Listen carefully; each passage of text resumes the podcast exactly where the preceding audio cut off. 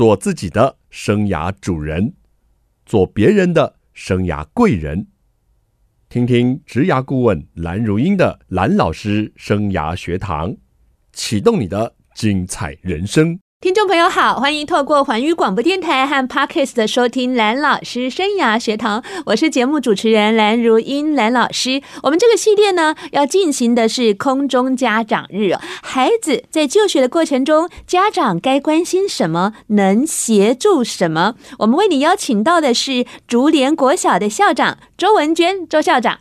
主持人好，以及各位听众大家好。我是新竹市竹联国小校长周文娟。哎，校长的声音好好听啊！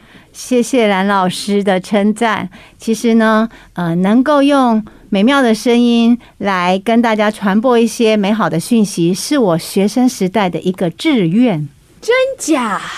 那来我们电台当主持人了哦，主持人就交给专业的蓝老师以及其他主持人了。我们呢有机会上节目，很高兴呢能够跟听众朋友们在空中分享一些在国小里面孩子们学习上可以努力的方向，以及家长可以配合的部分。哇，校长完全就是掌握到我们今天访谈的重点了啊！好，那校长，哎，在你这么美好的这个声音跟美好的这个理念下，我们真的这一集肯定会非常有收获。校长，您先跟我们聊聊竹联国小学校的特色啦，或者是学校的一个概况，跟我们简述一下。好，那如果单就“竹联”两个字，我想在地的新竹人会非常的熟悉，因为竹联的观音寺是新竹在地几百年的信仰中心。那么竹联市场更是我们新竹市的婆婆妈妈们最爱了，逢年过节必定要造访的地方。那我们竹联国小就位于竹联市场的旁边。也位于我们竹联寺的附近，因此这是一个非常有宗教信仰跟在地区域文化结合的学校。学校创办到现在已经进入第六十八年。那我们过去的家长呢，从事工业跟商业的比较多。嗯那近年来随着我们园区的开发，食品路越来越发达，对，所以我们园区的家长呢的人数呢比例也占越来越高。嗯好，这是我们学校周边的文化。那如果就孩子的特质来说，我要给竹联的孩子一个很棒的一个称谓，就是我们的孩子是活泼有礼、容易被说服与指导的孩子。其实，因为现在的孩子个个都是宝哦，我们都知道，所以孩子呢，对于自己的想法跟自我的见地，其实都蛮高的。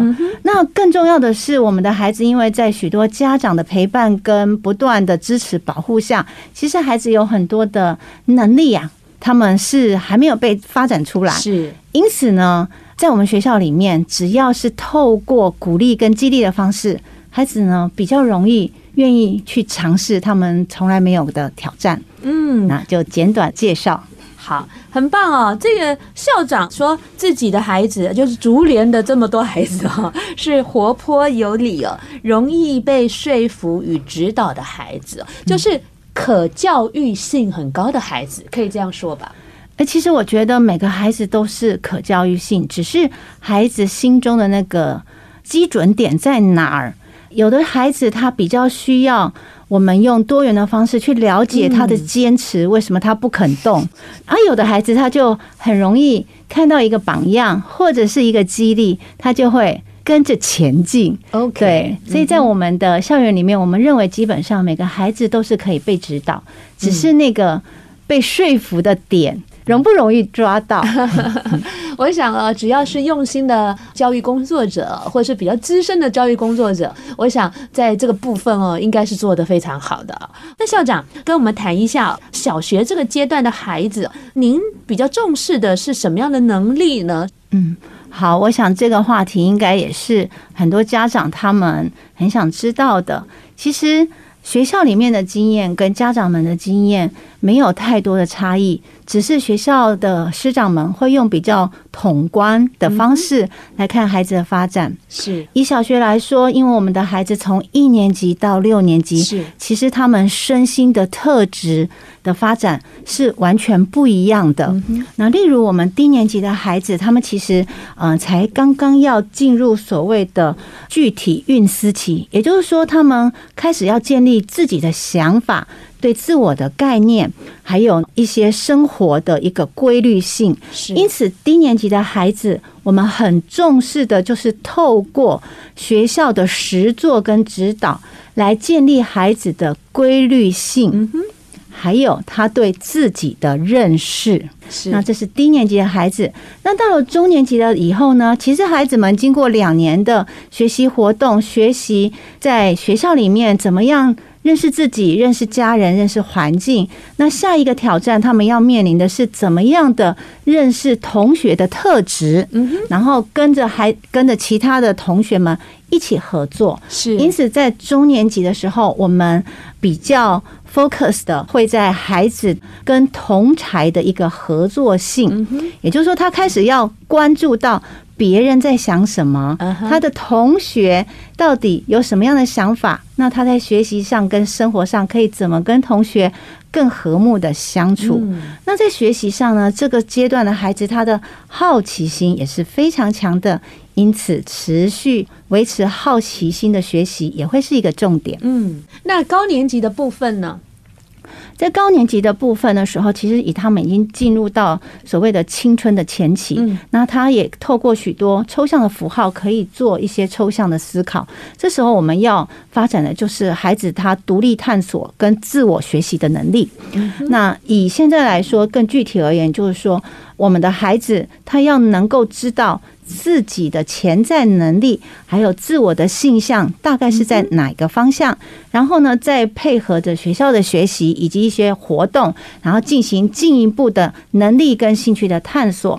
那么在人际的部分呢，孩子们更要区辨许多法律的问题。嗯，例如说，现在上网已经是孩子的日常，他们要辨别在网络上怎么样透过遵守网络的法律规范，对，不去侵扰别人，那也要能够判断。那这么多的媒体资讯，这些正确性以及来源性以及。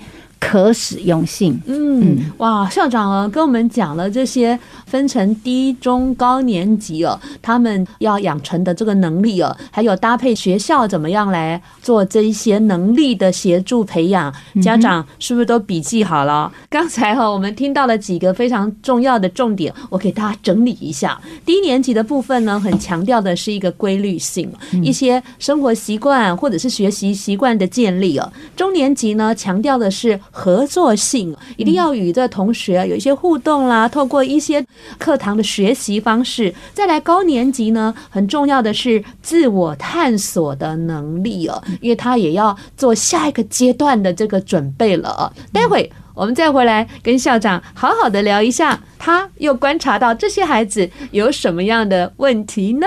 休息一下，马上回来。对于我们刚入小学的学生哈，家长一定哇。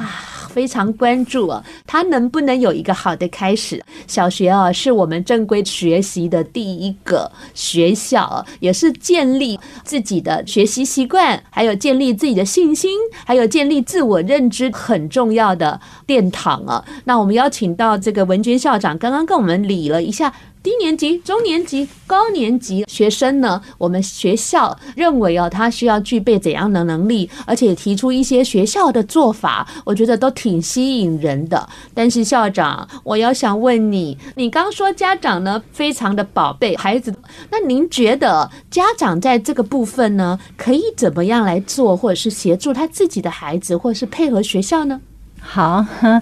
宝贝孩子是父母亲一辈子的责任，也是父母亲一辈子的愿望。我自己也有三个小孩，那最大的孩子虽然已经现在上班了。但是呢，每逢假日呢，跟孩子问候要不要回家吃饭的，永远是父母亲哦。所以我想，嗯，这是父母一辈子最甜蜜的负荷。那回到小学刚入学的孩子的父母亲，要怎么样的跟学校一起合作哦？对，有一句话说的很好。父母是孩子最早的老师，嗯，因此呢，在进入小学之前这么多年的家庭的教养里面，其实父母最了解孩子的特质。因此，在这里呢，首先第一个我要鼓励父母能够跟学校一起合作，当一个教育合伙人。嗯。这个合伙人的概念非常有趣的是，父母要把他对孩子了解的一个部分呢，身心的特质，跟我们学校的老师呢来共同的进行理解，然后以协助孩子在学校里面突然面对这么多的其他的同学，跟这么大的其他高年级的一个姐姐。哥哥们哈，那会有更好的一个对应方式。那在这个合伙人的概念下呢，要发展出来的一个很重要的关系就是信任。嗯，信任。对，有一句广告是“信任带来更多的幸福”啊，因为老师在教学上的专业，毕竟跟父母在家里面只有一个两个宝贝的一个管教的经验是不一样的，是。因此，在我们的一个教学的一些经验跟教学的理论上面，我们会让孩子承担更多的责任，还有接受更多的挑战。然后，其实这些呢，包含了。打扫、应对、进退，是我举个例来说哈，我们小朋友一年级要开始扫地，那之前在家长座谈会的时候，就有父母亲就非常担心的说：“那个校长，我的小孩在家里面，我连让他端碗我都很舍不得哈，那这个扫地是不是可以不用参与哦？”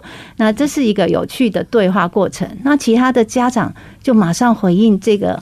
妈妈哈，这个心急的妈妈就说：“你要放心呐，那个扫把拿起来哈，就很像《哈利波特》里面的那个神奇的那个他们去比赛的那个魔杖或那个扫帚。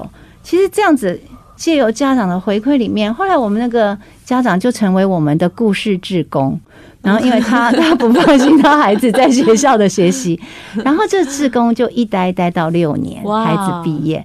然后他也不会一直跟着他的孩子班。他到了二年级以后，那个妈妈就说：“我被我的孩子拒绝了。我孩子说你千万别在我的班上出现了。”所以这个妈妈就一直在我们的低年级里面的服务。所以很有趣的是，当你认为。学校的教育，家长也有参与的责任跟义务的时候，你就自然而然的成为了学校教育的合伙人。是，同时呢，也跟学校建立了更深的信任。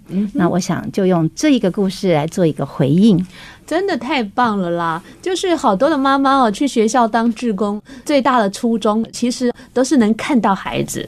就开心哈，但是看着看着也开始觉得放心了，也可以看到别人的孩子了。我觉得父母能够带这样的一个心态来参加学校的活动啦、志工啦，甚至学校需要爸爸妈妈来监厨，哎。哦，每一次要认养这个工作，我绝对不认养，因为我的厨艺实在太差了，对怎么样料理也没有什么想法哦。所以每次要认养这个工作，我一定不举这个手，然后我都会去举那个教科书的呀，或是举那个课程规划的呀。因为家长自己也有自己的喜好或 background 哈，那学校也给我们家长适才适所的机会，提供一些家长可以参与学校事务的部分哦。我想越多的了。了解可以减低疑虑，而且校长说的信任带来新幸福啊！校长，刚刚我们谈到您啊，把这个教育的合伙人互动的非常棒的这个经验。那您刚才有讲到一句话哦，你说上网是现在孩子的日常。嗯，我想你是非常哈走动式的管理哦。那想请你跟我们聊聊，在你看到的教育现场，啊国小这个阶段，还有就是您常常跟其他的校长也互动联系哦。这个阶段的孩子哦，常见的问题有哪些啊？好，这个也算是一个大灾问哦，因为孩子我们现在的教育哈，非常鼓励孩子多元的发展，是那也就是适性、适才、适所。因此，过去对于比较属于精英式、重视成绩式的教育，在现在的一个教学的现场来说，其实已经式微。不是说它不重要，而是我们更重视每一个孩子在特质上的展能。是，我要谈到哈，现在三 C 产品还有上网，对孩子而言已经是日常生活的一部分了。嗯、那为什么呢？因为现在的孩子就是三 C 原住民。各位可以看看哈，如果我们现在有机会到餐厅吃饭，嗯、你知道现在年轻的爸妈真的是把三 C 产品当做哄孩子的神器呀、啊。那在高铁上面是平板，好对，然后在那个餐厅的餐桌上平板手机，哈，连在买票的地方都是一样，手机平板，所以我们。很快的，从他们的生活的经验，还有在学校里面的一个嗯回应里面，可以知道孩子对山西产品的接受度很高，他们对山西的熟悉度都比我们来得快，都比校长厉害了呀。Yeah, 对，所以呢，每次我在校园里面请孩子帮我照相的时候，他们对于 iPhone 手机的使用其实是比我好的。那因此呢，在这样子三星产品的使用下，而且呢，又面对我们 COVID-19 疫情那个停课不停学的线上学习，各种不同的 3C 载具，对孩子来说，已经变成他未来自主学习或者是。学校的线上学习的一个很重要的工具。嗯哼，那我要谈，当这个东西成为工具的时候，就必须要避免它对于工具过度的依赖，甚至成为唯一。那么，这就是我们所关心的成瘾的问题啊。是，因此，现在孩子在自主学习跟线上学习，父母亲比较担心一个问题，就是孩子们不知道什么时候要停。那因此，学校的一个教育就很重要。他们除了时间上使用跟休息上的问题之外，另外还有个很重要的，我们要教孩子有一些不是适合他们的网站。就不能够上网，嗯，这个非常重要。我们希望校长待会再跟我们聊一聊，因为校长也有提到，在高年级的阶段哦，学校挺注意这个部分。欢迎听众朋友再回到蓝老师生涯学堂。蓝老师生涯学堂呢，是每个礼拜二晚上七点在环宇广播电台 FM 九六点七空中播出，在隔个礼拜二早上七点呢，您上班的时候可以听到我们的重播，还有在各大 Podcast 的平平台哦，如果您是用 Apple 啊或者是您平常在收发 Gmail，就是 Google 啊，或者是 KKBox 等等，SoundOn 都有我们节目的播出。欢迎听众朋友跟着蓝老师一起来学习。我们今天进行的是空中家长日哦，我们邀请到的是新竹市竹联国小的校长周文娟，文娟校长在我们节目。亲爱的蓝老师以及各位亲爱的线上的听众们，大家好。我是新竹市竹联国小校长周文娟，我跟文娟校长哦，是参加教育部的这个竹苗青年志工中心这个整个专案计划哦，我们认识了。一年了哈，然后呢，我们都是这个专案计划的业师啊，所以如果呃我们的听众朋友呃对于呃这个青年志工的议题很有兴趣，也可以到我们竹苗青年志工中心的这个 IG 啦，或者是网站去搜寻一下。就是说呢，我们只要是您是十五岁到三十五岁的青年了，我们都很欢迎来参加教育部青发署的这个志工方案哦。我们一起将我们的能力、我们的知识用在助人的这个工作上，就有机会看到蓝老师跟文娟校长。是的，这算工商服务。是 啊，校长刚刚跟我们聊到，就是说，呃，在您呢教育现场啊看到的家长，对于就是说，呃，养儿育女啊，非常普遍的使用这个三 C 了。但是没办法，现在的孩子啊，国小阶段的孩子，他们真的就是山西的这个。原住民啊，原生世代啊，但是学习上又不得不因为疫情啊，加速了、加剧了他们的使用情况啊。那这些问题下呢，我们要如何让孩子能够不过度依赖？能够自律，这也是现在亲子关系非常这样拉扯的东西。刚刚您啊跟我们点播了，就是说希望孩子能够有一双隐形的翅膀。那您给我们解答一下 这样的一个问题啊？您一个资深的教育工作者，您怎么来看？那学校呢，通常是怎么来协助孩子的？那也期待家长怎么样来配合呢？好。我们回到刚刚谈的有关 3C 孩子这个学习的工具来看，我相信每个爸妈都跟我一样有过骑车还有开车的经验。当我们要在考照，不管是机车或者是汽车的时候，刚开始你对这个工具是陌生的、害怕的，然后你接触了，接着你就熟悉，甚至你能驾驭。我要谈的是，对于学习工具，也是一种驾驭的概念。也就是说，我们孩子对于三 C 产品的使用，他要知道为何而用，何时用，用之后怎么样去。预防一些法律问题的产生，哈，我这里要谈的是，我们过去有一个 case 是这样子的，就是孩子们呢透过呃社群网站去说了某一个孩子的绰号，那这个绰号呢其实是不雅的绰号，因此。那个被称呼的孩子，他就心里受伤了，然后他心情很沮丧，所以他的父母亲知道了这件事情，那接着就提出了告诉。哇，那这是牵涉到一个网络使用语言去攻击他人，也的确，他这个告诉如果有更严重的一个证据的话，是会被成立的。只是因为我们的孩子都未成年，因此我要谈的是驾驭的概念里面，其实有许多。嗯，重点去谈。第一个就是孩子对于三 C 产品自己需要使用它的一个程度到底了不了解？是，就像我们开车，我们何时要用机车，何时要开车，何时要搭 大众捷运系统，是是是，这个是孩子可以去学的。这也是学校教育在不断努力指导孩子。第二个，对于使用工具的安全性了不了解？是，例如他知不知道在网络上发表什么样的言论？PO 上什么样的图片有可能会触犯触法？是，那这是第二个的部分。第三个部分要谈的是他如何流畅的使用这个工具。对，那这个有关教育的部分呢，在我们的教育现场跟家长的部分，通常都会指导的很好。因此，在三 C 产品的使用上，学校更关注的是孩子的自律性。以及他们对于网络的安全性跟触法性相关的法律行为的了解性，啊，这样的部分。呃，学校，呃，刚刚讲了这个案例哦，我觉得倒是呃。反而是一个很好的案例。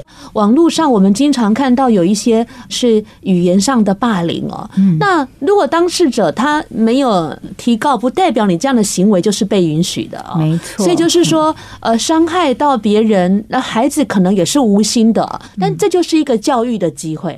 是哦，教育了家长，教育了孩子。当然，学校发现了这个问题，我觉得也是一个挺好的事情哦。这样可以成为一个呃教材，可以把这样的一个观念呢，触及到更多的师生。我觉得是很棒的事。那校长分享出来，我觉得也是很好的一件事情哦，让大家不能轻忽哦这个小小的举动哈，它所带来，如果触法，那这样就是不被允许的。对，而且家长是我们家长就必须要负很大的一个责任在，是是，因为孩子都是未成年。嗯、OK 哈，那我之前呢也跟听众有聊过这样一个玩笑话哦。那我我也觉得就是说，有时候老师可能是无心的，但是孩子可能就无知或无心而传递了这件事。这是发生在我孩子的身上啊，因为我们就会分班嘛，两年两年都会换班换老师啊。结果有一次孩子回来啊，就跟我说：“妈妈，妈妈，我们班有四大天王。”我说：“哦，四大天王啊，长得很帅哦。”啊，新同学就是新个班级。他说：“不是玩啦，是玩，共玩的玩。”我说：“呃呃，四大天王是什么意思啊？”他就说：“老师说啊，谁谁谁谁这四个人不乖，叫做四大天王。”哦，我听到的时候，小孩子这样模仿啊，很可爱。但是我听到，我也是一个教育工作者，我的天哪！如果这些孩子的家长听到他的孩子被老师标签成四大天王，那种心情哦，应该不好吧？那再来哦，这样孩子觉得有趣的心态，我觉得是不正确的哦。所以我当场纠正了我的孩子，我跟他说，老师可能在开玩笑。那。我不希望你再讲下去了啊！我说你下次遇到这四个孩子，也不要叫他们这个绰号我就联想到刚刚校长说的这个案例哦，有时候一个绰号可能是好玩有趣，但是他可能带给这四个人一个伤害，是我们这些觉得有趣的人自己可能不自知的。嗯，所以我也又想起了这个案例哦，跟大家分享一下。不管是老师啦或同学啊，我觉得尽量不要开这样的一个玩笑，会比较好一点，是吧？是啊，四大天王。其实我刚听到这个，我想到的是天生玩家。你知道吗？其实学校就是一个知识游乐园。是，如果老师用这样子来解释，哎，这个孩子的玩家他玩的方向跟其他的同学们玩的不一样。哇，校长你好有智慧哦！哎，这个人很会玩这个骑马打仗呀。那也许给孩子们他。起码有一点就是，哎，我很会玩，嗯，原来我玩的跟别人不一样。这时候孩子他会思考，哎，如果还想要跟其他孩子一起玩下去的时候，哎，我可能要做一个转环或者是转变的部分。哇，校长你的智慧太高段了啊！我想到的真的是天生玩家。好，那待会呢，我们休息一下回来啊，我想跟校长聊一聊哦，这个新冠疫情下哦。有没有对我们学生的学习啊产生怎样的影响？休息一下，马上回来。欢迎听众朋友再回到蓝老师生涯学堂。您的孩子是不是天生玩家？其实哦，刚刚校长说的学习哦，已经不再是完全单一用成绩来评量，而是呢特质上的一个展能。这个观念，我觉得家长真的要吸收一下，也要转换一下啊。校长，刚刚我们聊到新冠疫情下，您有跟我们提到有一些学习上必须要透过线上啦，或者是一些学习方式的改变。那您可不可以再跟我们论述一下，新冠肺炎呢已经变成一个常态了？嗯，这个对校园、对孩子造成什么样的影响？好。那因为新冠肺炎的发生到现在已经进入了第三年哈，对，我想它整个对于教育学习的影响，我大概可以分为三个层面呢。是，那第一个是所谓的物理层面，也就是我们所谓的环境。嗯，各位也可以知道呢，我们随时要改变孩子学习的场域，从学校的教室里面转换到家庭的客厅。或者是他的书房，更有可能是他的卧房，桌面上的 iPad，或者是任何的三 C 载具。那面对这样子环境的一个转变，那不仅是学校要做好相关的一个设备的一个调整跟指导使用，那对于家庭来说呢，我想家长也要把家里面的学习环境能够把它常态化。建置好，那很多家长会回应说：“校长，我们其实家里也不大，兄弟姐妹又多，那这也是我们许多家庭的困扰。那我个人的建议是，我们可以把一个地方多功能能的使用。像以我家来说，我家的餐桌永远都是我们共学的地方。孩子小的时候，我们吃完饭就是收起来，孩子在写功课，那爸妈在做事情。那假日就是我们共做，可能在 DIY 或者是。”不管是在做料理，或者是在准备他们要发表的一个教材的，他们要发表的学习成果的部分，那甚至我们家庭会议也是在餐桌上，那我们吵架会议也是在餐桌上。所以呢，只要有一个固定的一个角落，能够让孩子知道，随时可以把这个地方转换成为学习的场所。那对于这样子所谓的一个环境的改变，孩子就能很快的就。固定下来是，那环境固定下来之后，学习的心也就稳定下来。嗯、那这个是所谓物理环境的改变。是。那第二个我要谈的是它整个生理的变化哈、嗯。那也因为新冠肺炎会对人体的许多的器官产生很多的影响。那过去这些影响。很感谢台湾的一些教育，还有台湾的整体的国家的机制，让我们染病率没有这么高。但是孩子接触到很多的媒体，跟学校不断的教育，对，他也会了解，在新冠肺炎如果不小心染疫，他的初期可能会是有什么样的症状。因此，在他的生理上，我们会有比较多的。表现，希望孩子能够自我观察，也希望他能观察家人。是，那这样的改变就包含了量体温，嗯，还有就是，一旦体温超过三十七度半，就不要来学校。嗯嗯，好，那在这一块的上面上，很多家长其实因为工作的关系，不太能配合。是，但是真的也要跟家长一起来努力。尤其是这种传染病，它是属于一种公众性的，没错。所以你发烧，不但是孩子需要保护，那保护孩子的同时，也是保护其他的人。对对，对，那这个是我们整个生理的关注度要更提高。嗯、对对。那第三个我要谈的是心理层面，是这个是很难被家长跟老师们立即看出来的。我们的孩子，记得在新冠疫情发生的第一年。低年级有部分的孩子，他们几乎不敢跟别人一起下课，不敢上厕所。是啊，对，因为父母亲会不断的跟孩子说：“那你出去，那个外面厕所很脏啊，随时都可能接触到病菌。”然后呢，老师也提醒说，我们是要保持距离啊，教室内要一点五公尺，然后不能够分食，不能够带东西来。所以孩子他变得很紧张，他觉得他只要一出手就会染疫。那这样的心理状态呢，不管是在家里或者是在学校里面，都可以看得很清楚。